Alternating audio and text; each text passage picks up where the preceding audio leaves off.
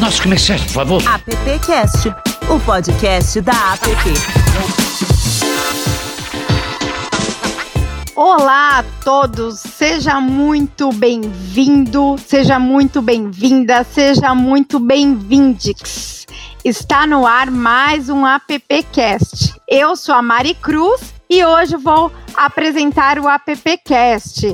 Chegamos à edição 59 e o tema de hoje tá muito bom. É a geração Z, o consumidor geração Z. Vamos entender um pouquinho como a gente pode se relacionar com esse público que está no mercado de trabalho e está consumindo. Entender o comportamento do consumidor não é uma tarefa fácil, ainda mais quando se trata de um público composto de jovens antenados e exigentes, nascidos em tempos de alta tecnologia e com fluxos de informações nunca vistos antes. Apenas nesse ano, a geração Z será responsável por cerca de 40% de todos os consumidores globais. À medida que seu poder de compra aumenta, os varejistas e marcas precisarão investir muito em pesquisa e compreender os hábitos de consumo dessa geração. E para falar sobre esse assunto, nós convidamos a Melissa Vogel, CEO da Cantaribop Media e também aniversariante da semana. Seja muito bem-vinda, Melissa, parabéns. Agradecemos na semana do seu aniversário você estar tá aqui batendo esse papo com a gente. Ô, Mari, agradecimento duplo, né, pelo parabéns e também pela honra de estar aqui conversando aqui no, no podcast da APP sobre esse assunto que é apaixonante, né, que é entender os diferentes públicos e gerações. E também aqui conosco está a Marina Roali. Ela é head de pesquisa do grupo Consumoteca. Bem-vinda, Marina! É um prazer estar aqui. Concordo com a Melissa que esse assunto é muito gostoso de falar eu sempre brinco que falar de geração é igual falar de astrologia. Você pode não acreditar, mas você gosta de saber o que estão falando de você, como é que estão te descrevendo, é, onde você se encaixa. Então é um assunto que sempre Muito rende. bom. E aqui temos também a presença dos nossos ilustres appcasters que está conosco toda semana. Uh, Silvio Soledade, vem para a roda participar aqui, presidente. Seja muito bem-vindo. Olá, Mari. Prazer estar com vocês. Bom dia, boa tarde, boa noite, como a gente diz aqui toda semana, né? Vai ser um assunto bem legal para a gente deixar registrado no, nos podcasts da app. Com certeza. E vem para a roda também José Maurício Pires Alves nosso appcaster, baby boomer, eu acho, né, Zé Maurício? Bom dia, gente. Muito obrigado por estar com vocês. É um prazer desfrutar desses momentos com vocês, tá? E mais um appcaster também, baby boomer, o Adão Casares. Opa, muito bom, boa tarde, bom dia, boa noite. Papo interessante. Eu quero aprender hoje sobre isso, hein, meninas? Vou convidar o Silvio para começar essa conversa. O Silvio, que tem geração alfa em casa e também fala com bastante millennials e tudo, e muitas gerações, né, Silvio? Até me confundo às vezes com que geração que eu estou falando, né, Mari? Porque a gente tem todas essas gerações no nosso entorno, seja nas universidades, em casa, nas empresas que a gente trabalha também, né? Então a gente às vezes se confunde que geração é essa que nós estamos falando. Então você às vezes tem que fazer um recorte, ter conversa como essa aqui com a com a Melissa e com a Marina para entender com quem, afinal de contas, nós estamos falando. Eu queria conversar esse bate-papo fazendo uma pergunta aqui. Como o comportamento da geração G influencia a maneira como a, a, essa geração consome e interage com as marcas? Quem começa, Silvio? Aniversariante da semana? Eu acho que sim, né? Vamos passar a bola para a Melissa.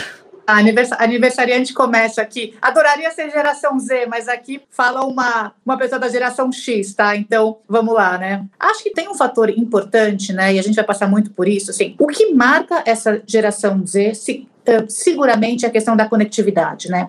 Todas essas pessoas já nasceram conectadas e não conhecem o mundo sem sem o avanço da tecnologia e sem o acesso à internet. Então, acho que a partir desse ponto a gente já começa a entender muito do que vem pela frente e muito do que eles estão fazendo em termos aí de, de mudanças de, de tendência. Quando a gente fala uh, das marcas, eu vou, eu, eu vou primeiro ir para o ponto de interagir e depois a gente pode falar sobre consumir, né?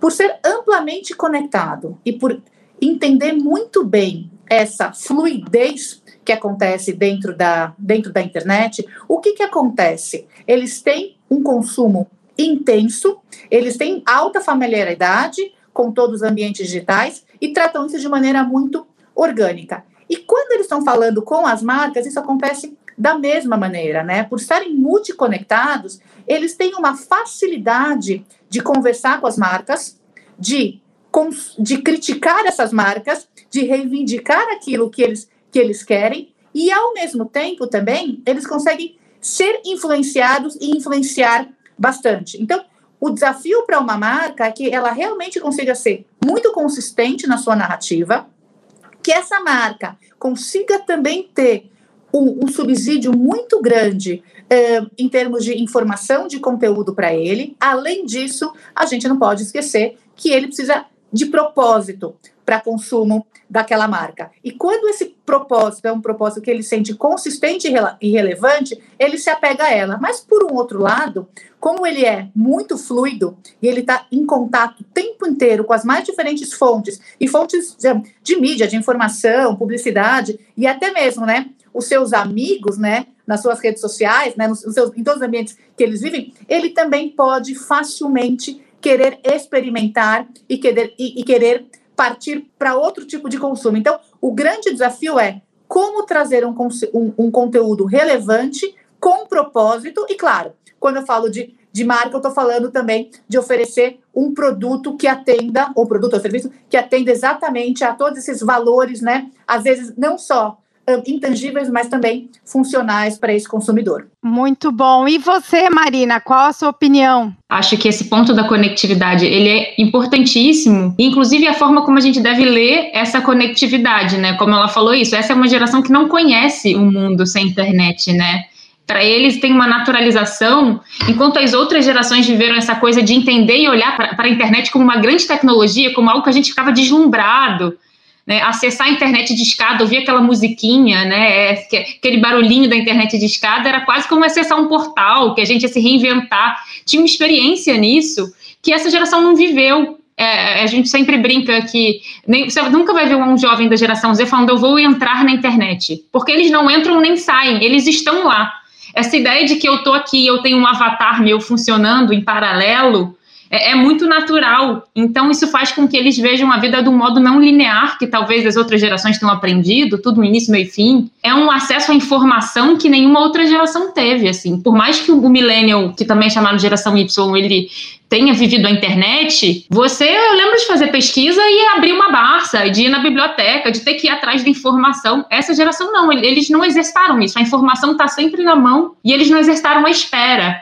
Não tinha que esperar um, um, um, álbum ser lançado, não tinha que esperar numa fila sem poder olhar para nada. Tudo é muito na mão, né? Você faz um pedido, chega muito rápido. Isso reflete muito em como eles são consumidores, assim, no timing de consumo que eles têm e nessa necessidade de participar em tudo. Tudo que coloca o Z como algo muito passivo, que dá ali e ele não participa e ele não cocria, ele rejeita. Então, acho que um traço interessante para pensar consumo com eles é essa cocriação, né? Ele tem necessidade de interagir o tempo inteiro porque não é aquela geração que você tinha que ficar quietinho na mesa jantando e seu, só, só o pai podia falar. Não, desde pequena ela dá opinião em tudo que ela faz. Então, como consumo também. Então, acho que isso é legal da gente pensar. Adão, sua vez de entrar na roda, não na internet, porque você também já está na internet, né, Adão? Sim.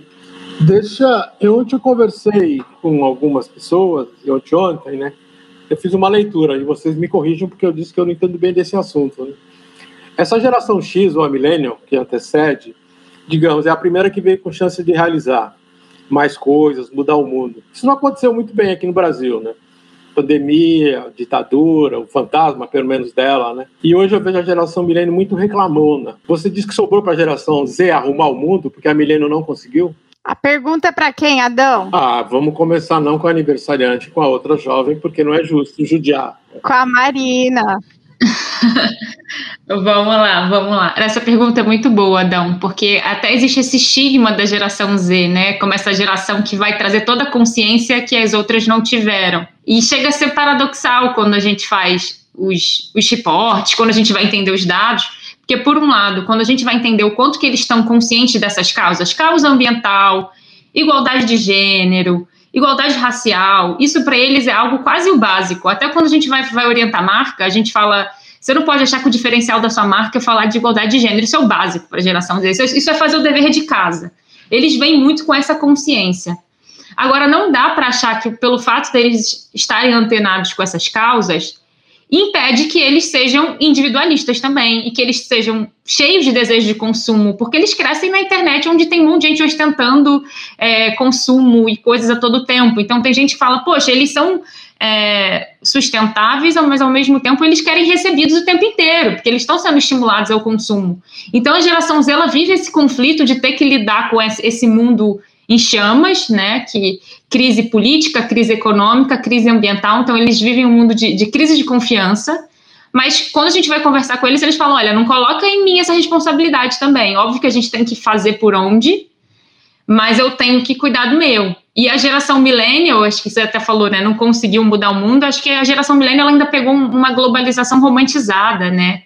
Acho que a geração millennial ela descobriu muitas coisas, ela venceu muitos tabus, acho que tem muitas conquistas, mas hoje ela é vista muito como uma geração em crise, né? Que é uma geração que acho que ela rompeu tanta coisa que pegou uma trans, ela quase foi acoberta da internet, a geração millennial. Então é uma geração que hoje também está balançando. Eu acho que teve uma visão muito romantizada de tudo que a internet seria e se frustrou um pouco também com isso. Não sei se a Melissa concorda e se ela tem acompanhado isso também. Eu concordo, né? Mas eu acho que aí você dá um salto maior, né? Porque quando você criou a consciência e as pessoas entenderam que esses assuntos são, são fundamentais né, para a perenidade do mundo, né? Estou falando aqui de sustentabilidade, meio ambiente, todas as questões de diversidade e inclusão, a gente sabe né, o quanto isso é importante para o nosso futuro. Essa geração já tem esse conhecimento, essa geração já vem muito mais preparada para lidar com esses assuntos. Então, para mim, esse é um primeiro passo. Claro, você vai ter sempre esse paradoxo, né, entre o individual e entre o coletivo, mas eu acho que tem mais poder de ação porque genuinamente não tem dúvida da importância disso, né?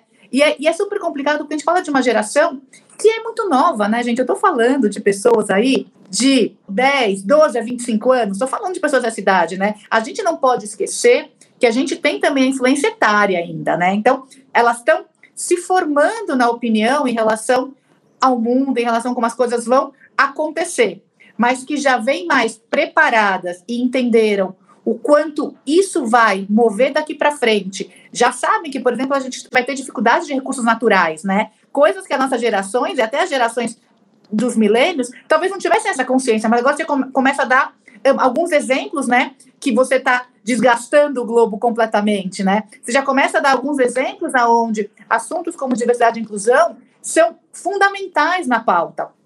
Então, por isso que acho que temos que acreditar sim nessa geração, mas temos que cuidar dela exatamente para que ela não se sinta o grande responsável de mudar o mundo. Essa geração ainda vai ser cringe, né, Zé Maurício? Eu vou entrar um pouco na área de consumo, né? Me parece assim que essa geração é muito instável no seu comportamento. Eu quero saber se isso é verdade. Essa geração é instável em relação às marcas, as famosas marcas estabelecidas, antigas e conhecidíssimas. Se elas são instáveis, como conquistar esse consumidor? Vou, vou começar agora, tá? Acho que tem uma característica que marca muito essa geração e que, diferente das nossas gerações, né, mesmo a própria Z e até, desculpa, a própria X a própria, e a própria Millennium, que é, existe um conceito diferente entre ter e usufruir. Tá. Quando você entende que no final da história você pode ter passar por experiências sem obrigatoriamente ter as coisas, não significa que você não está consumindo, você está consumindo, né? Então você pode uh, você pode viajar para onde você quiser, se locomover usando um transporte como Uber, do qual você não é o proprietário do carro, né? Você pode uh, viajar várias vezes, né? E, e ficar em locais diferentes que é o sofá da casa de um amigo seu, né? Ou seja, então, assim, você transforma esse consumo em algo muito mais simples, muito mais fluido. E quando você faz isso, é muito mais fácil de você trocar rapidamente e mudar de ideia, né? Então, outro dia eu vi uma coisa bem interessante da geração Z, que é assim, a geração Z é aquela que mais joga videogame, né? E quando você joga muito videogame, tem uma coisa que é, né? Você tá jogando, você perde, você para num ponto, você pode voltar atrás, você pode recomeçar. Então, é uma geração que está muito acostumada com essa coisa muito rápida, muito fluida. É a geração do, do stories e não do feed, né? né? Então você não está o tempo inteiro postando ali para deixar um legado, para deixar uma história. Você entende que tudo pode acontecer de uma maneira muito rápida. Você cria vínculos intensos, mas esses vínculos podem se desfazer. Imagina que com as marcas é exatamente a mesma coisa, né? Você encontrou um propósito numa marca, você quer consumir aquela marca porque ela te agrada naquele momento, você vai fazer isso. Mas também você tem que ficar muito atento, né, como comunicador, como marketing, como qualquer pessoa que seja relacionada, né, a criar comunicação e engajamento, que esse mesmo jovem também vai estar tá sendo vai estar tá entrando em contato ao mesmo tempo com outras marcas, né? Então, a jornada de consumo é muito diferente do que aquilo que vinham nas gerações anteriores. Claro, quando você fala de milênio, você tem uma transição aí, né? Um, e até é difícil, em alguns momentos, delimitar até onde vai, onde começa uma e até onde vai a outra. Mas finalmente tem um desafio grande aí para as marcas conseguirem um, o engajamento e a fidelidade desse, desse público. Marina, não, e acho interessante complementar também, acho que esse ponto que, que o José traz da instabilidade, né, que acaba que é um, um traço que chama a atenção das outras gerações para entender essa geração Z, mas acho que vale a gente olhar para isso também. Da onde vem essa instabilidade? Essa é uma geração que está crescendo num contexto de instabilidade. Então, isso também reflete ali na forma, nesse momento onde eles estão construindo subjetividade, identidade, estão se entendendo, gostos e personalidades eles estão olhando para o mundo onde tudo muda muito rápido e onde você não sabe, como eu até falei antes, assim, tem essa crise de confiança. Então, é, é, é essa grande dor que as marcas vivem de, meu Deus, é difícil fidelizar esse consumidor Z, porque não só no consumo, mas na vida e na identidade deles, eles trabalham com a fluidez. É, um exemplo disso, quando a gente vai falar com eles, por exemplo, de sexualidade, né, de identidade de gênero, na geração millennial ainda tinha essa coisa do se você é alguma coisa, tinha até o termo vou me assumir, vou sair do armário, porque tinha uma coisa do sou homossexual ou não sou. Para essa geração, a gente lembra de a gente começar a fazer entrevistas com eles, é, é por volta de, de 2018 a gente começou a fazer muita pesquisa, né? Eles ainda jovens, claro, né? Trazendo esse filtro etário, mas eles falavam de experimentar. Aí a gente lembra de conversar com uma menina e ela falou: Não, eu já fiquei com outras meninas, mas eu sou hétero. Então tem uma coisa de assim: isso não me define, sabe? Eu, eu estou tal coisa. Eles não, não são, eles estão. Muito porque eles, quando você vai entender a raiz de onde vem essa estabilidade, eles estão vendo pessoas tendo re, reputações destruídas na internet por coisas que elas falaram em anos passados. Alguém pegou um tweet e aquilo destruir a vida daquela pessoa, porque tá todo mundo mudando. Acho que qualquer um aqui, se a gente pegar declarações que a gente deu em 2009, talvez a gente vai falar, meu Deus, eu não falaria isso hoje. E eles têm medo de se comprometer, então eles apagam post. Uma das diferenças dele é que o millennial, ele não apaga. Hoje, a geração, o seu post ele é quase um álbum de fotografia. Você vai ver o Instagram da geração Z, tem cinco fotos, porque, ah, eu acho que eu não sou mais isso. Então, eles vão apagando, eles não têm esse problema. É, de ficar com esses rastros. Eles, pelo contrário, eles têm medo de mudar de ideia. É, a gente brinca que eles têm o medo do print. Eles têm medo de falar algo aqui hoje e você printar e ele mudar de ideia daqui a um ano e você usar isso contra ele, sabe? Então eles vão navegando com essa fluidez para que eles possam mudar de ideia, porque eles já entenderam que poder mudar de ideia é importante nesse mundo de hoje, porque você não sabe o que vem contra você. Então isso é muito levado, acho que para todas as esferas deles, sabe? Essa preocupação do. Eles não sabem o que está acontecendo, mas eles sabem que as coisas podem mudar e eles querem poder mudar de ideia também, sabe? Que as coisas elas podem ser revistas. De repente você acompanha uma celebridade, você adora ela, ela falou uma besteira, de repente todo mundo está cancelando ela e não é legal acompanhar essa celebridade. Então, peraí, eu não vou associar minha marca, sabe? Eles pensam neles como marca, então eu não cancelei essa pessoa. Então tem, tem essa coisa que é uma. Nesse sentido, é tudo. Não tem vínculos. Acho que manter vínculos fortes com essa geração ela é realmente mais. É um desafio maior. Marina, posso completar, só entrar uma, uma entradinha? Você acha que eles não têm uma memória a ser preservada? Porque essas mudanças constantes de, de, de posições e de foto. Eles têm uma memória, mas inclusive eles o sonho deles é ter direito ao esquecimento, porque eles têm uma vida mais registrada do que qualquer um de nós aqui. Qualquer um de nós, se a gente voltar, quiser lembrar da nossa infância, da nossa adolescência, você vai pegar registros fotográficos, alguns estão né, de forma analógica, outros já estão no digital, eles já têm a vida inteira registrada. Então, pensa que às vezes você teve uma fase lá na sua adolescência meio revoltada, que você foi alguma coisa que você já não tem mais nada a ver, tá na rede. tá na nuvem. Eles mudaram, eles postaram aquela foto e às vezes eles olham para aquilo e se incomodam profundamente. Olha, eu não sou mais isso. Então, ele, eles têm uma memória, mas eles querem poder editar essa memória, sabe? E é como se eles vêm quase com. A gente brinca que a geração Z ela tem uma veia publicitária, todos eles, porque eles têm uma percepção de marca, de persona. Na rede, eles têm essa visão disso, não combina comigo eu estou me reposicionando, assim, é até engraçado, porque eles têm essa lógica de entender, isso não faz mais sentido comigo, então não vou me associar a isso daqui. É quase que eles têm que cuidar do posicionamento deles, sabe? Mas, então eles vão mudando e, então tem uma memória que eles querem ter, mas eles não querem essa memória exposta para todo mundo. Por isso que muitas vezes eles têm dois, três perfis numa rede social para controlar. Porque eu tenho uma que os meus amigos vão ter acesso, e ali eu posso fazer o que eu quiser, e outra que meu pai, minha mãe, meu chefe vão estar ali. Então, eles, coisas que as gerações anteriores não aprenderam a fazer, porque a gente não tinha essa consciência, né? Que você ia sair, você ia beber, você ia postar uma foto que seu chefe ia ver, a gente não, não tinha vivido isso ainda. Então, eles têm isso de selecionar essa memória, sabe? Para saber quando ele vai se expor e quando ele vai a público falar o que ele quer. Verdade, Marina. Eu tenho uma filhada, ela tem três perfis. Um dos perfis é só para dança, o outro é para família. Bem lembrado. Olha, já é difícil administrar um. Você imagina três.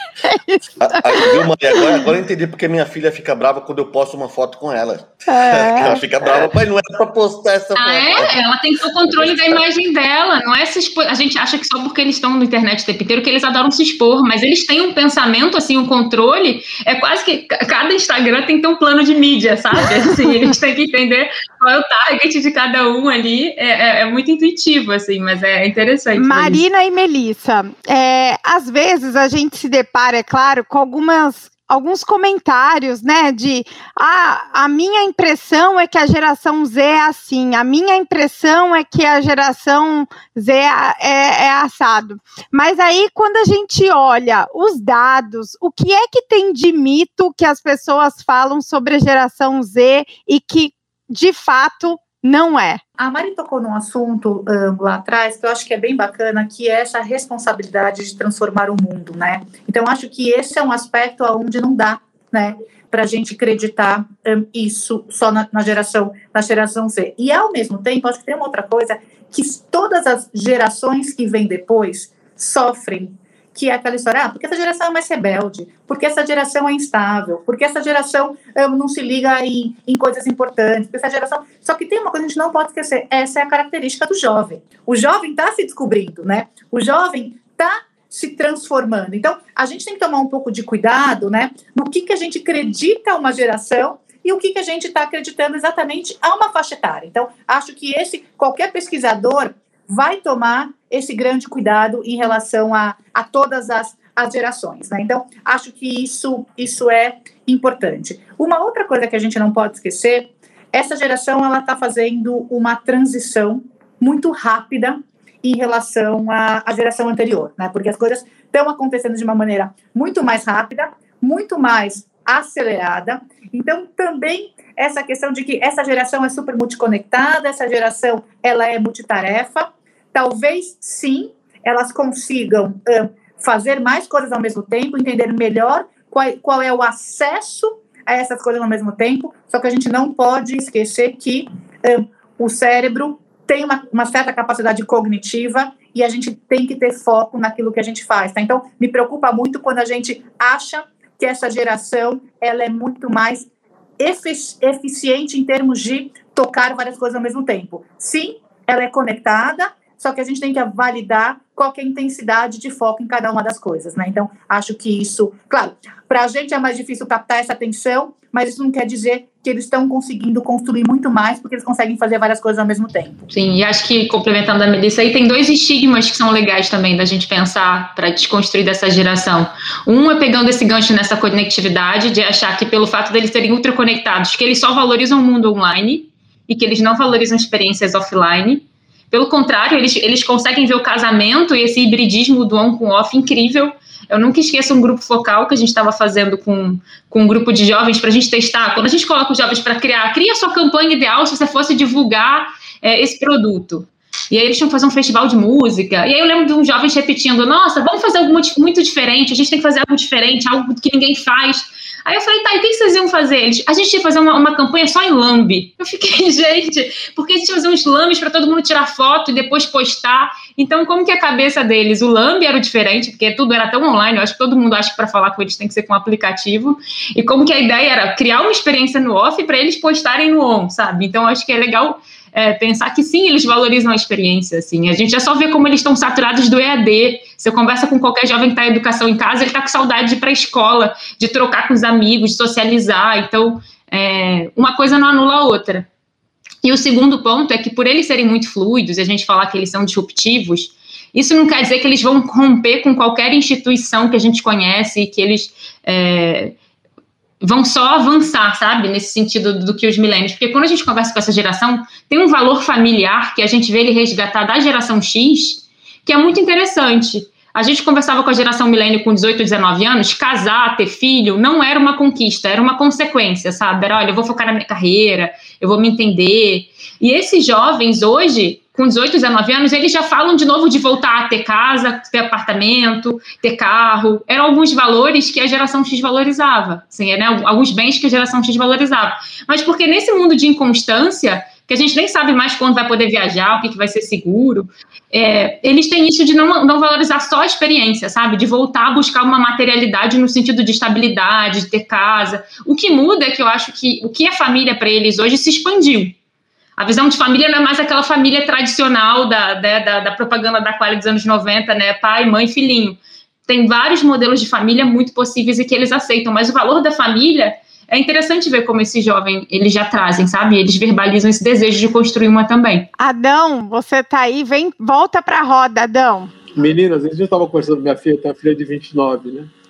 Ela disse que os conflitos de trabalho, ela falou, pai, essa é, é uma geração complicada onde o segundo time sabe tanto quanto o primeiro time. Então é muito difícil você trocar, né? Porque eu sei tanto quanto o meu chefe e o meu chefe sabe tanto quanto eu, né? Como é que vai ser essa geração Z, então, né? Ele vai estar mais na frente ainda do que o chefe dele. Temos um conflito aí pela frente? Começar com a Melissa. Acho que temos duas coisas que a gente tocou pouco aqui, né? Uma coisa é, essa geração já se já aprendeu a se expor muito rapidamente. Essa geração já traz uma coisa que é uma criatividade quase inerente, né? Uma obrigação de você trazer algo novo sempre que você se expõe, né? Quando você olha o que, que eles fazem, né? No TikTok, o que eles fazem né? no, no Instagram, eles estão sendo protagonistas, né? De várias cenas, né? Cenas de humor, eh, cenas de pura diversão. Então, tem uma coisa que isso é interessante, né? Então, eles têm esse lado aí importante da, da criação e da aprovação, né? Porque isso é uma coisa que acontece. Tem uma outra coisa também que acontece nessa geração é como eles um, se expõem muito, né? E eles gostam, né? Um, de ter a opinião naquele momento, até para depois poder se questionar, até para poder mudar. Quando eles estão no ambiente de trabalho, tem uma questão de hierarquia que é uma questão diferente do que a gente está acostumado, né? Que é uma questão de trazer os assuntos, né, à pauta, discutir, desafiar, aprender com aquilo e depois voltar a fazer de uma outra forma. Então, acho que esses dois aspectos dentro do ambiente de trabalho, eles são aspectos a serem trabalhados e serem entendidos pelas gerações anteriores, mas que pode trazer para a gente um espaço muito bacana em vários sentidos, né? O espaço da cocriação, o espaço de uma troca, né, mais interessante aí entre entre todos os pontos de vista. E agora, sem dúvida alguma, tem uma questão e que isso talvez não aconteça só agora, né? Já acontecia com todas as gerações que é o acesso à tecnologia. Eu lembro quantas vezes eu tive que, que ajudar a minha mãe a dominar um videocassete, né? Então, a gente, isso aconteceu já nas gerações anteriores, né? Então, no dia a dia de trabalho, a gente vai agora realmente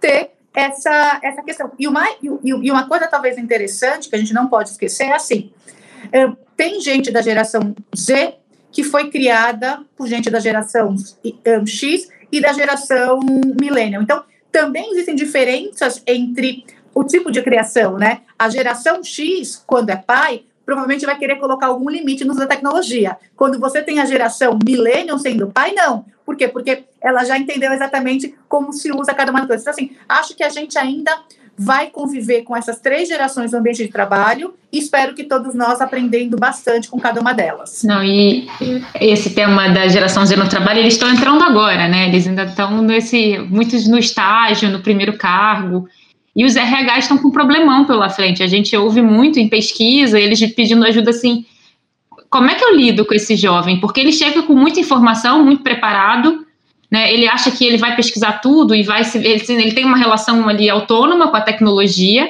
E aí, se ele faz algo igual ao chefe dele, ele acha que ele já. É, sabe essa lógica do retorno? Assim, é, o retorno da internet, ali o ROI do dei like, virei influenciador. Tudo eles querem um feedback muito rápido, porque eles são de imediatismo, então eles precisam de validação, então tem que ter um gestor que fica ali dizendo tá bom, não tá, você fez. E se ele acha que tá bom, ele acha que ele já tem que crescer. O que vai de encontro com a lógica que principalmente a geração X traz para o mercado, que você tem que subir step por step, você entra como júnior, você aprende. A pessoa que está ali há anos, não é só sobre ser boa, tem uma experiência que você criou, uma maturidade, que só a sua quilometragem de mercado te deu. E essa geração, óbvio, né, ela é nova e ela ainda ela ainda está nesse, nesse conflito de entender isso, que uma coisa é você dominar ali a tarefa, mas tem algumas coisas que a sua vivência vai te trazer. E ela não mede esforço. Se ela tiver que, se ela tiver na, na sala, ela é o estagiário, o CEO está ali na, na, mesa e ela tiver que debater com o CEO, ela vai debater, porque ela não tem essa coisa da hierarquia. E aí dá muito ruído, porque para o CEO, que às vezes é uma geração X e um baby boomer, ele lê isso como um desrespeito muito grande, porque na geração dele, você falar com uma pessoa mais experiente e questioná-la não era legal. Então dá esses ruídos de entendimento, enquanto para o estagiário ele está só dando a opinião dele. Então, acho que o desafio do mercado de trabalho vai ser como é que a gente faz essa galera dialogar e você entender que, né, que esse jovem ele vai ter o tempo dele, ele vai crescer. É, fora que eles têm a pauta da saúde mental, que é uma coisa nova que eles abraçam e eles têm essa preocupação se o trabalho está afetando o mental deles, eles é, têm um limite ali, que outras gerações me impuseram. Tinha muito essa coisa, ó, eu tô jovem, se você tá jovem, você tá na fase de ralar. Não tem isso de não vou fazer hora extra, né? Era como a gente foi educado. É um momento, você tem que se dedicar, vai atrás, essa é a fase de aprender. E eles não, eles muitos do, dos ruídos que a gente tem hoje em empresa é que esse jovem ele reclama, ele fala não, acabou meu horário de trabalho, eu tô indo embora e isso não vai fazer bem para minha saúde mental. E aí quem está acima, como não viveu isso, né? Como, né? Quando você passou por isso também, você não vê problema de passar para o outro, porque foi assim que fizeram com você. Para você estar tá no cargo que você está hoje, quantas coisas você não passou? Quantas coisas você quis falar e você engoliu o sapo? Porque era era era, era a regra do jogo, né? Não era um problema. E eles estão entendendo. Então acho que o desafio é, vai ser o, a, o mercado que vai se adaptar à geração Z ou a geração Z que vai se adaptar ao mercado, sabe? Eu acho que, ou um caminho do meio que talvez a gente vá, vá achar por aí. Até porque a gente está nesse momento de pandemia, de tá, tá complicado realmente, né, o, o, contexto do mundo. Então, de fato, a gente tem que pensar mais na, na saúde mental. É, hashtag o RH que lute, né? Os líderes aí têm um desafio à frente com essa questão de mundo do trabalho e, e as gerações. Mas diz uma coisa, vocês têm uma informação precisa de como é que está a relação dessa geração com a propaganda? Como é que eles estão reagindo à, à nossa situação atual? Do, do, que eu tenho acompanhado, aí a gente vê com a Melissa também, eles são acostumados à propaganda é, e, a ver, e a ver a propaganda não só na televisão, porque na televisão eles são a geração do YouTube. Então, ver o conteúdo publicitário ali para eles é muito comum, mas eles, eles não têm essa cultura do spot de 30 ali, sabe? De, de um minuto. Eles estão acostumados com essa coisa de um product placement, porque é como eles consomem conteúdo inserido na realidade de alguém. É, é o que eles mais estão acostumados e isso, isso para eles já é algo normal. Eles são muito dessa cultura sob demanda, né? Que você já pega o Netflix, já pega o YouTube, quero ver no meu tempo, na hora que eu quiser.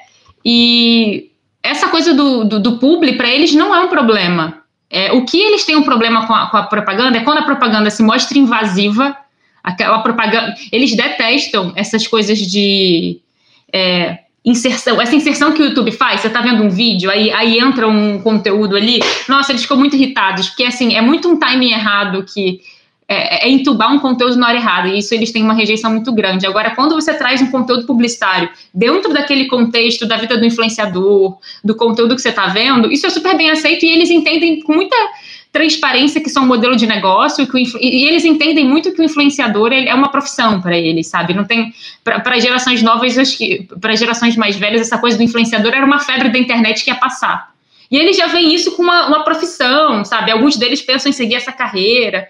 Então, eles vêm com profissionalismo, assim, é, é legal ver que não é um problema para eles o conteúdo publicitário, mas é o formato do conteúdo tem que ser bem casado. Geralmente eles rejeitam quando eles sentem que não tem feeling, quando tem uma pessoa que não combina com aquela marca ou que não combina com o lifestyle deles. Então, é o que eles costumam buscar. O que eu queria complementar aqui em relação a isso que está sendo dito é como para eles essa questão da interrupção ela é uma questão realmente mais complicada e eles são multiconectados, a relação deles com a, a, publicidade é que ela deve ser também, como a gente falou antes, fluida, ela tem que ser cross-mídia, naturalmente, e ela tem que respeitar cada um dos diferentes contextos. Então, a narrativa vai ter que ser consistente, né? Navegando por todos esses pontos e as marcas passam a ter coisas, passam a ter valor importante na vida deles, porque como eles estão muito apegados a essa coisa do propósito, como você consegue traduzir propósito para um jovem, né? É criando um conteúdo relevante, consistente e profundo, mas que esse conteúdo ele precisa tá na narrativa, está no dia a dia dele, como se ele não percebesse. Então, estou super de acordo que o branded content é algo que faz muito sentido para ele. A outra coisa que a gente não pode esquecer, e nós publicitários, né, é, são as diferentes disciplinas que passam a, a, navegar e trafegar juntamente, né, que é a, a publicidade, que é o PR e que é o social. Tudo isso faz parte de um mesmo contexto.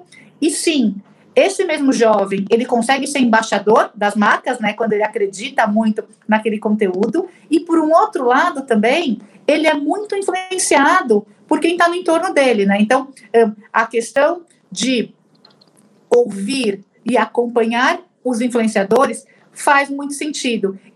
E ele é muito crítico, ele sabe, não tem problema. Aquele influenciador tá ali para falar daquela marca. Essa é a publicidade. Você não tem que esconder isso dele, né? E por um outro lado também, como ele nasceu nesse ambiente digital, ele também entende, né? Que ele está deixando rastro, ele também entende que, te, que ele espalha né, os seus dados por aí, ele entende que a publicidade faz parte disso, mas também ele levanta a mão e percebe quando está sendo too much, né? Ele, ele levanta a mão e percebe quando ele está sendo várias vezes impactado por uma mesma narrativa, por uma mesma marca, o produto que ele já consumiu. Então, ele também se torna mais crítico a essa forma de abordagem. A gente está falando aqui da geração Z, e em relação, queria que vocês é, analisassem também, né? Porque a nossa realidade brasileira é muito complexa, né? Queria que vocês analisassem essa geração Z à luz da, das classes sociais, porque a gente está falando de uma geração conectada, mas a gente sabe que não moramos num Brasil totalmente conectado. Sim, acho que é muito bom trazer esse ponto, né? Porque sempre quando a gente fala geração Z, o jovem é isso, o jovem é aquilo, a gente mora nesse país continental, né? Tem todas as questões regionais. É, acho que, independente das questões de classe, talvez essa seja a classe onde os jovens mais se aproximam, porque por mais que tenha limitações de acesso, quando a gente vai fazer pesquisas com famílias da, da, da, classe C, geralmente a pessoa mais digitalizada da família tende a ser o jovem, que já tem algum acesso que seja num smartphone, então ele é o decisor de compra da família dele. É, geralmente ele compra para todo mundo porque ele que domina e é no smartphone, então ele tem um poder e um centro de decisão porque ele domina aquilo que é muito interessante, que é diferente da classe A, que é cada um tem sua tela, né? Cada um tem o seu espaço muito, muito individualizado. Então, tem esse ponto interessante. Acho que em relação à, à importância que os jovens dão às causas é semelhante. Tanto um jovem mais de classe A quanto de classe C, eles vão entender essas novas pautas climáticas, principalmente raça, gênero, movimentos periféricos que a gente vê hoje, várias vozes importantes vindo da geração Z periférica com a internet, elas dialogando, isso é um ponto. Mas acho que algo que sobressai a gente quando a gente vai entender geração Z no, no Brasil, é, talvez seja o peso e a forma como eles se relacionam com a educação. Hoje, a geração, é, quando a gente fala desse jovem que tem acesso à conexão, a tudo, né, que é aquele geração Z que a gente vê no reporte de tendência, é, é, é, comum a gente falar que ele questiona o papel da faculdade, porque ele, ele não sabe se o que ele vai aprender ali em quatro anos é suficiente. Às vezes, você vai conversar com pessoas de classe A, outra pessoa vai falar: Nossa, meu filho teve as melhores escolas, já fez tantos intercâmbios e não quer fazer faculdade, quer ser fotógrafo, quer ser influenciador, quer fazer uma profissão super ali criativa, autoral. Na geração Z da classe C, isso é um privilégio, né? Não dá para você virar para sua família e falar: olha, você é só influenciador, vou só fazer aquilo. Então, para eles, faculdade ainda é sim algo importante, porque faculdade, diploma para eles é uma ferramenta de ascensão social. Né? É uma maneira de você mudar a vida da sua família. E a gente vê muitos movimentos ali, por mais que a gente venha de uma crise, a gente viveu um momento de boom econômico no Brasil, onde a gente teve uma classe C que começou a acreditar que podia mais, mas depois a gente retrocedeu. Mas essa classe começou a investir na educação do filho. Então, às vezes, você tem famílias classe, classe C que racham a educação daquela criança, daquela família. Então, ela carrega um pouco esse, é, essa missão de mudar a vida da família dela. Ela é a primeira pessoa com diploma na família dela, sabe? A gente ouvia muito isso, assim, você vai fazer entrevistas com é, uma pessoa que trabalha na construção, e eu lembro da gente uma vez entrevistar um cara, ele falou, olha, eu sou filho de pedreiro, sou pedreiro, mas meu filho não vai ser pedreiro, porque o que eu puder investir na educação dele, ele vai ser o engenheiro da obra, sabe?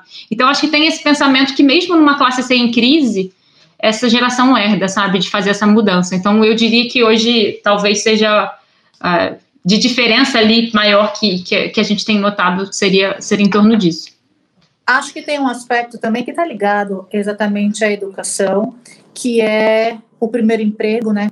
seguramente essa, essas pessoas né, eh, de classe C, D e E vão para o mercado de trabalho até um pouco antes né, do que a classe AB. Né, então, acho que isso, isso marca né, bastante diferenças entre a forma de lidar com o trabalho e o quanto né, o trabalho ele se torna mais importante né, para essas pessoas de classe C, D e E para a ascensão né, do que do que para a classe AB, porque é a primeira oportunidade, a primeira chance que ele tem.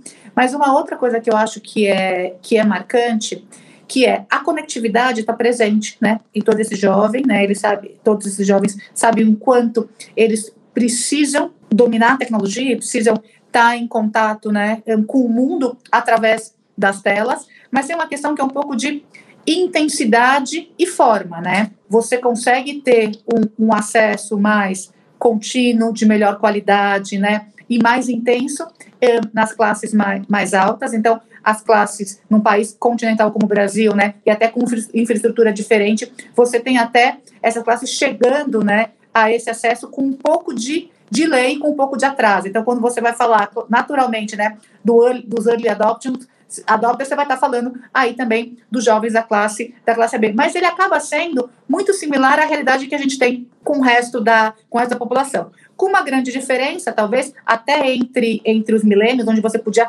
perceber mais essa diferença marcada, né? Porque que muda muito a geração é o acesso à tecnologia.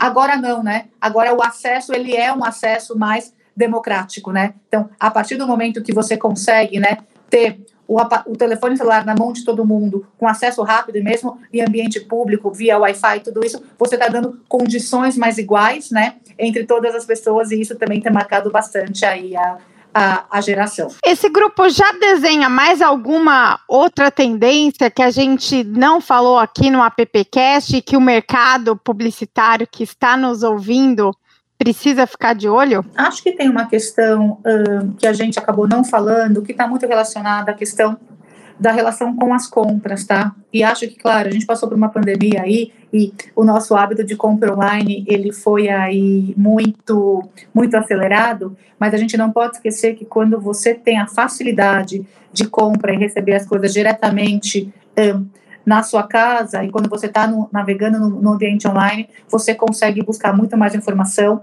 você consegue ser muito mais mais crítico em relação a, a essas compras, né? Então acho que um, isso é uma característica de consumo que deve que deve marcar bastante o que vem o que vem aí pela pela frente, né? O que, que a gente percebe é que hoje um, a relação deles também um, com, com a compra, o ticket médio deles, a gente tem alguns estudos que dizem, por incrível que pareça, apesar de eles serem mais jovens, que a cada compra, o ticket médio dele online, ele acaba sendo mais, uh, mais baixo do que a própria geração, geração anterior, muito por conta dessa coisa de pesquisar, de buscar e de entender exatamente o que está sendo comprado. Então, acho que essa é uma característica que vai marcar muito e não tenho dúvida que foi agora bastante catalisada pela pandemia, né? Sim, acho que complementando aí a, a Melissa, esse é, é, é, o consumidor pragmático. Acho que quanto o Millennial ele trouxe um pouco desse consumidor da, das love marks, né? Essa coisa da gente construir é, essa paixão pelo, pela experiência, pelo sensorial, que óbvio, né? Não vai se perder como esse é um consumidor com muita coisa, muita informação na palma da mão, essa coisa racional da compra, é, tudo, tudo que tem uma nota, né? Você vai comprar uma coisa, tem que ver as avaliações. É, traz esse desafio ali, acho que para o futuro. Essa coisa do omnichannel que a gente vem falando para caramba há muito tempo é real com eles, né? Saber fazer essa jornada que é, que é muito híbrida é um ponto legal. E pensando, acho que algo que a gente falou menos aqui, mais uma aposta, acho, assim, do que a gente vem notando da geração Z, acho que eles vão trazer ainda muitas disrupções no sentido da educação. A gente viu a geração milênio mudar muito, eles estão dando a geração Z dar continuidade a muitas das mudanças, essas, essa digitalização de uma série de serviços que foram revolucionários com aplicativos que a geração milênio trouxe. Não chegou no mundo da educação, né? A escola que a gente vê hoje, ela ainda é muito parecida com a escola de 10, 20 anos atrás.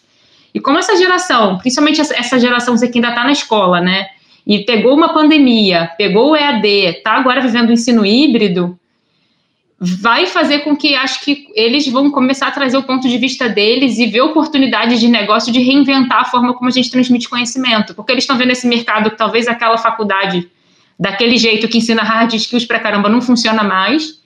E não à a gente está vendo um monte de edtech, né? Um monte de né, formatos aí de, de, de empresas modernosas para falar de, de, educação pegando. Acho que esse mercado vai crescer muito com eles, porque eles vão ter que repensar como, como a gente transfere conhecimento nesse mundo. Então, acho que vai ser uma contribuição que vale a gente ficar de olho para ver o que, que eles vão, vão trazer. A Melissa quer falar? E nessa linha, né, a gente não pode esquecer que essa geração não sabe exatamente qual tipo de trabalho elas farão no futuro, né? Porque a gente sabe o quanto de novos trabalhos serão criados, né? Então, eles estão estudando agora dentro de uma formação muito tradicional, né? E de repente eles precisam conseguir estar em, em, contato com um novo tipo, não só de educação, mas de, de informação que a gente não sabe exatamente como isso vai estar lá na frente. Então, provavelmente essa vai ser uma geração que vai mudar muito, né? não só de trabalho, mas como diária, né, de foco de atuação, porque eles vão estar continuamente tendo que aprender. Então, isso é uma coisa que, que, vem, que vem bastante pela frente quando a gente fala aí de, uh, do, do que, que vai ser o trabalho para essas pessoas, né? E a, e, a, e a vantagem é que, como elas estão o tempo inteiro muito conectadas com uma, com uma série de informações e predispostas a aprender, uh, seguramente elas vão, elas vão conseguir se adaptar mais rapidamente a todas essas mudanças aí que vem, que vem pela frente. E eu só não queria deixar de falar uma coisa importante para a publicidade, né? Que isso foi algo talvez que a gente não tenha passado um, com, tanto, com, com tanto foco, é conseguir o foco e a atenção dessa geração é algo muito difícil, né? Porque ela quer tudo muito rápido, muito fluido. Temos que pensar como publicitários também na duração das mensagens. Temos que pensar também como eles estão consumindo, né? Então a gente vê aí um, um uso muito grande, né?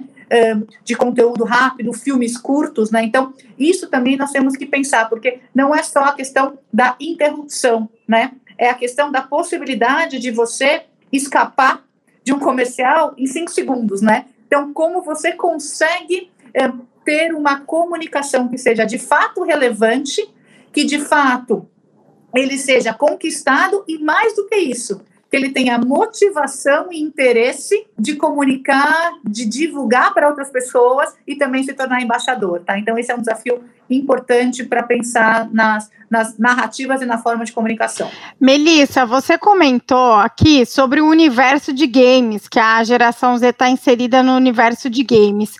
Qual é a rede social da geração Z? TikTok ou Twitch? Nossa, essa é uma boa pergunta. Eu acho que assim, hoje, seguramente a gente está falando aí do TikTok com uma grande relevância e com uma importância grande para essa geração, né, que a gente falou bastante há pouco, né, que é o protagonismo da criação, né, o protagonismo da exposição, né, que eu acho que isso é bacana, com humor e com criatividade, mas ao mesmo tempo, quando precisa ser crítico, ele está trazendo para essa discussão, né. A gente não falou por aqui, mas pelos nossos dados, né, essa geração está consumindo mais Twitter do que a, do que a geração anterior e que faz sentido por dois, por, por dois motivos, né. Ela é rápida, instantânea e ela permite você se posicionar e depois você se posicionou, é fluido, acabou, você vai para uma outra história, né? Pelo que a gente tem visto em relação ao Twitch aqui no Brasil, ela ainda é bastante, ela é bastante nova, né? Ela estava muito ligada no começo a videogames. Durante a pandemia, ela também estendeu um pouco essa história um, para vídeos, né? Acho que a gente precisa precisa esperar um pouco. Mas uma coisa importante é, né?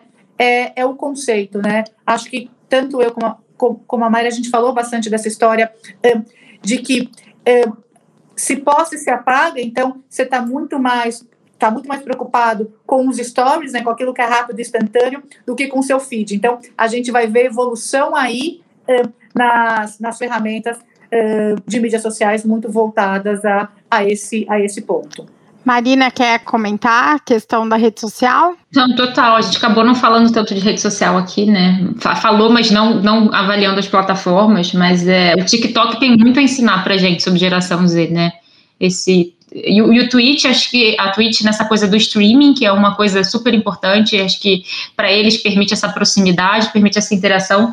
Mas o TikTok, acho que tem um, uma coisa interessante que ele ensina para gente, que é não só essa duração de um vídeo curto e com essa alta interatividade, mas é uma cultura do plot twist. Tem uma coisa que atravessa todos os TikToks. Você pode olhar se é um vídeo de do it yourself, de decoração, se é um vídeo de maquiagem ou se é um vídeo de dancinha, todos eles têm um plot twist no final. Geralmente o, o, o vídeo segue, nos primeiros 10 segundos você acha que ele vai para um caminho, aí no, no, segundo final, opa, eu não, não achei que isso aqui viria. E, e, eles têm essa sede de ser surpreendido, né? Então, é, é essa coisa de não pode fazer um conteúdo muito monótono por muito tempo, né? Que, que, que o clima, não é monótono, mas um conteúdo que o clímax ele vai demorar a chegar, porque eles não têm mais essa tolerância muito rapidamente, tanto que as séries que bombam hoje com eles são essas que têm virada o tempo inteiro. Então, acho que é um caminho narrativo interessante para a gente pensar também como é que se conecta com eles. É um trabalho árduo aí pela frente para a gente entender essas gerações. Esse foi o AppCast sobre o consumidor geração Z o que fazem, onde vivem, como se comportam. É sexta-feira no nosso AppCast. Tivemos aqui a participação da Melissa Vogel, CEO da Cantar Bop Media. Melissa, muito obrigada pela sua participação, por compartilhar todo o seu conhecimento aqui conosco. Gente, obrigada, foi um, foi um prazer. E sempre quando a gente fala de geração, a gente tem que entender que a geração mais nova ou mais jovem, ela sempre tem muito a ensinar para todos nós, tá?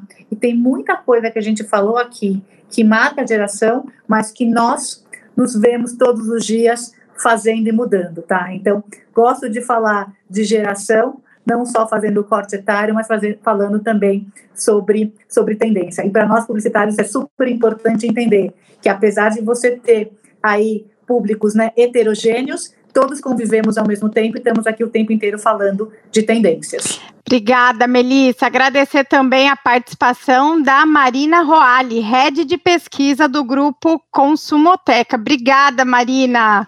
Obrigada, eu. Também agradeço aqui. Acho que esse papo aqui é a prova de que dialogar, né? Quando as gerações se encontram para dialogar, a gente só tem a ganhar, né? De tentar entender que não tem, não vai ter uma geração mais certa ou mais errada, ou a geração perdida, sempre tem, ah, essa geração, ou aquilo de no meu tempo, né? Acho que vai, todas elas vão, é um pêndulo, né? Não tem uma coisa, você, você melhora aqui, arruma um outro problema ali, e assim a gente vai se entendendo. Então é muito legal quando a gente para para para conversar e para se entender, mesmo que para isso eu tenha que ganhar o rótulo de cringe, ou outros por aí, mas isso vai acontecer, não tem jeito. É, o importante é se relacionar e ser apaixonado, apaixo, sermos apaixonados por pessoas, não é, Silvio Soledade? É verdade, tô com a cabeça aqui bombando aqui, já tô, vou ter que mudar meu comportamento com as minhas filhas depois desse podcast. Mas, ó, muito legal, é uma aula, realmente foi uma aula, a gente vai ter que fazer mais uns quatro, cinco desses, viu, Mari? Pra gente com certeza. evoluir do assunto, porque é muito importante o que a gente debateu aqui e os appcasts se você ouvir todos do início ao fim, é quase uma formação de especialização na área de publicidade, porque a quantidade de informação que, que se tem nessa uma hora que nós estamos conversando aqui é sensacional. Então, mais uma vez, muito obrigado pela Melissa e pela, Mari, por, pela Marina por ter assumido, aceitar o nosso convite. Obrigada, Silvio. Obrigada, Dão, sempre trazendo aí uma, uma pergunta melhor que a outra. Prosa boa, obrigado meninas. Eu acho que até um assunto sem querer me meter no timeline, no, timeline, no Verstappen muito na pauta, é um assunto que podia estar tá lá, tá? Muito bom. Muito obrigado. Obrigada, Adão. Obrigada, Zé Maurício, nosso baby boomer com alma de, de, de jovem, né, Zé Maurício? Pois é, estamos aí. Eu tenho que agradecer muito a Melissa e a Marina pelo, pelo que nos trouxeram hoje aqui, sabe?